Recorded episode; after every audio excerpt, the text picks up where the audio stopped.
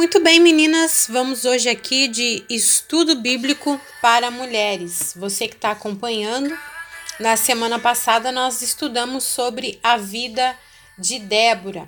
E neste, nesta semana nós vamos estudar sobre a vida de Ana. E você vai encontrar a leitura bíblica em 1 Samuel, capítulo 1 e capítulo 2, aonde discorre sobre a vida de Ana. Provavelmente você já deve ter ouvido palavras, pregações sobre Ana e tudo que a gente vem trazer aqui é para acrescentar aquilo que você já tem, aquilo que você já conhece, né?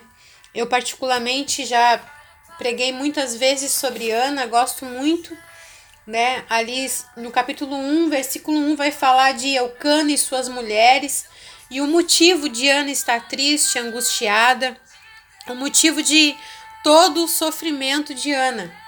Depois, no versículo 9, vem a oração e o voto de Ana.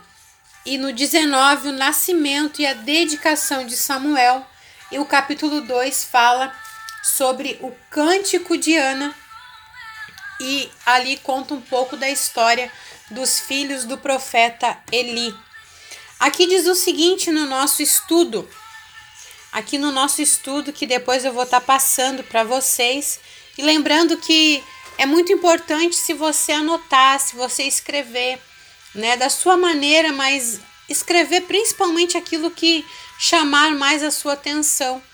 E também eu convido você a compartilhar comigo aquilo que Deus tem falado com você, tem falado ao seu coração.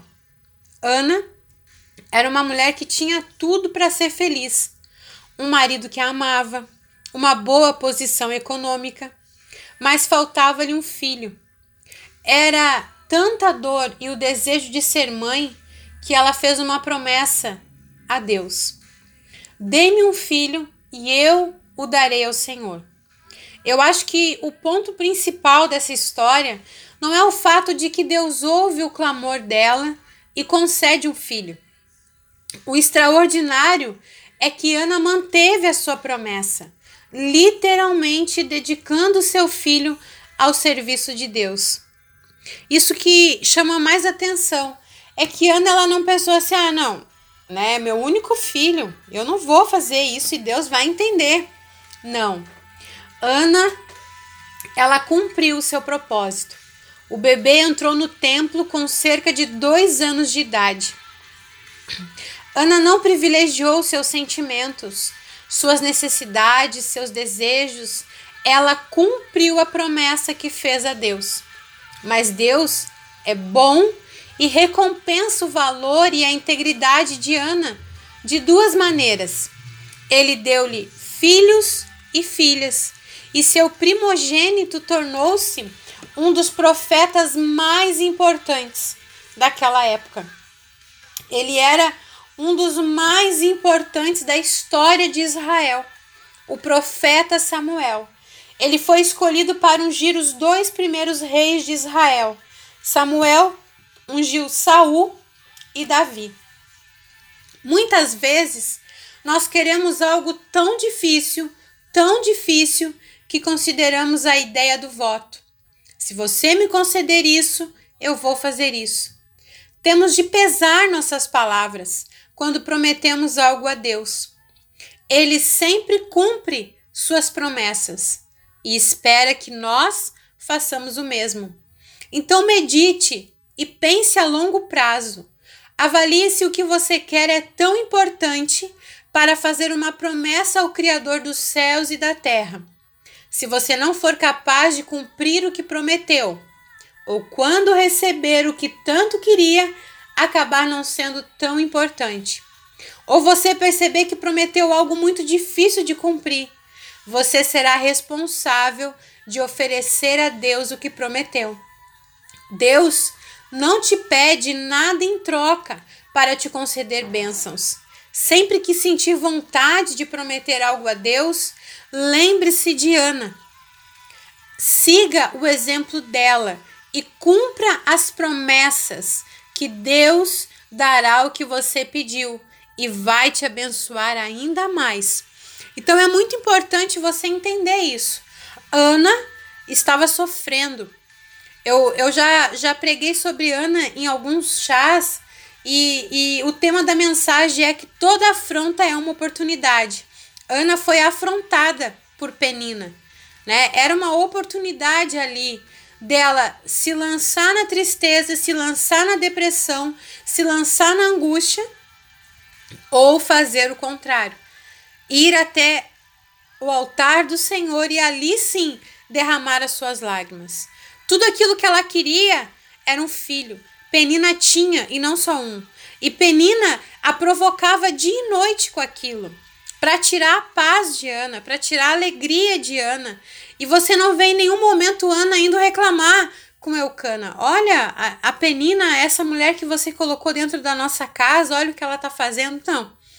Ana se entristece, né? Podemos dizer que até o início ou uma depressão, que ela não come, né? A Bíblia diz que a sua face era de alguém que estava angustiada, mas ela toma uma decisão.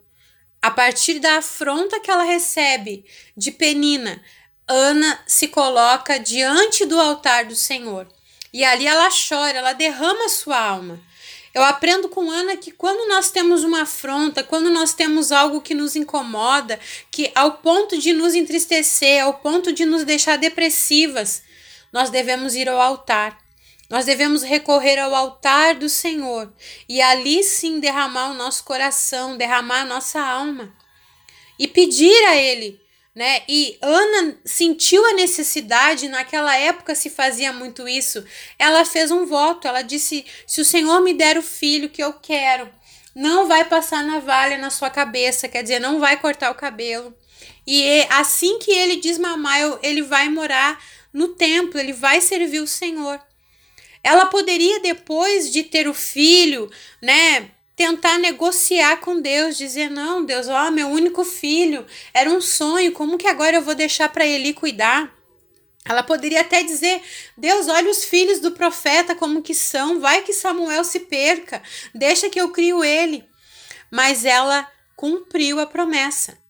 Ela pegou aquela afronta, ela viu a oportunidade de, nessa afronta, levar até o altar do Senhor. O Senhor a abençoou. Eu creio que não porque ela fez uma promessa, o Senhor disse, a ah, Ana prometeu, então eu vou dar o filho, não, mas porque ali ela depositou toda a confiança que ela tinha em Deus pedindo aquele filho.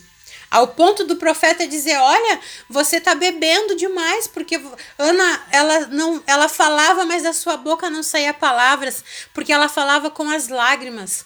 Era o coração dela que clamava por aquele sonho.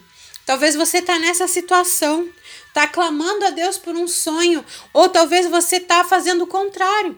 Você está pegando essa afronta, esse problema, e ao invés de depositar no altar do Senhor e derramar as suas lágrimas para Ele, você tem ido até o marido, ido até uma amiga, procurando outros meios de resolver e deixando Deus lá no final. Então nós aprendemos o que? Vamos até o altar. Vamos pegar essa afronta, vamos pegar esse problema e vamos ao altar do Senhor. Derramar o nosso coração, derramar a nossa alma ali e com certeza o Senhor ele vai nos atender. Que você aprenda isso com Ana e que você aprenda com Ana também. Se você faz um voto com Deus de orar em tal horário, de jejuar, de ofertar, de dizimar, que você cumpra porque o Senhor espera que você cumpra aquilo que você prometeu, sem barganhar, sem querer trocar, sem querer dizer, ah, Deus, não, não era bem assim, não era bem isso que eu queria dizer para o Senhor, ou não era bem isso que eu pedi para o Senhor. Então, peça sabedoria até nos seus pedidos. Peça sabedoria até nos seus votos que você faz com Deus, porque a Bíblia fala que nós não devemos fazer voto de tolo. E depois no capítulo 2 você vai ver a alegria de Ana. E Ana não teve só Samuel. A Bíblia diz que Ana teve mais cinco filhos. Então, quando você leva o teu problema, a tua dificuldade, né, a tua afronta até o Senhor, ele muda a tua história. Ele muda. Pode não ser hoje, amanhã, depois de amanhã, mas ele muda. né? No momento certo, na hora certa, ele entra com a providência e transforma essa situação. Eu espero que esse estudo tenha abençoado você. Semana que vem a gente volta aqui com mais estudo bíblico e semana que vem nós vamos falar sobre Ruth e Noemi. Vai ser uma bênção, com certeza.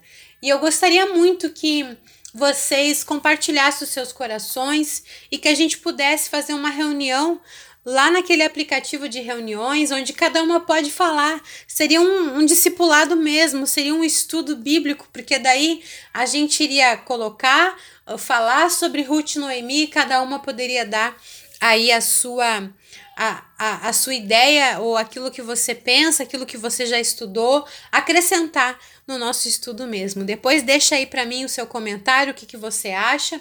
A gente não precisa fazer talvez na terça, na quarta, na quinta. Podemos combinar fazendo um sábado de tarde, né? Ou num domingo à tarde, num dia que fique bom para todas. Tá bom, meninas? Que Deus abençoe vocês em nome de Jesus.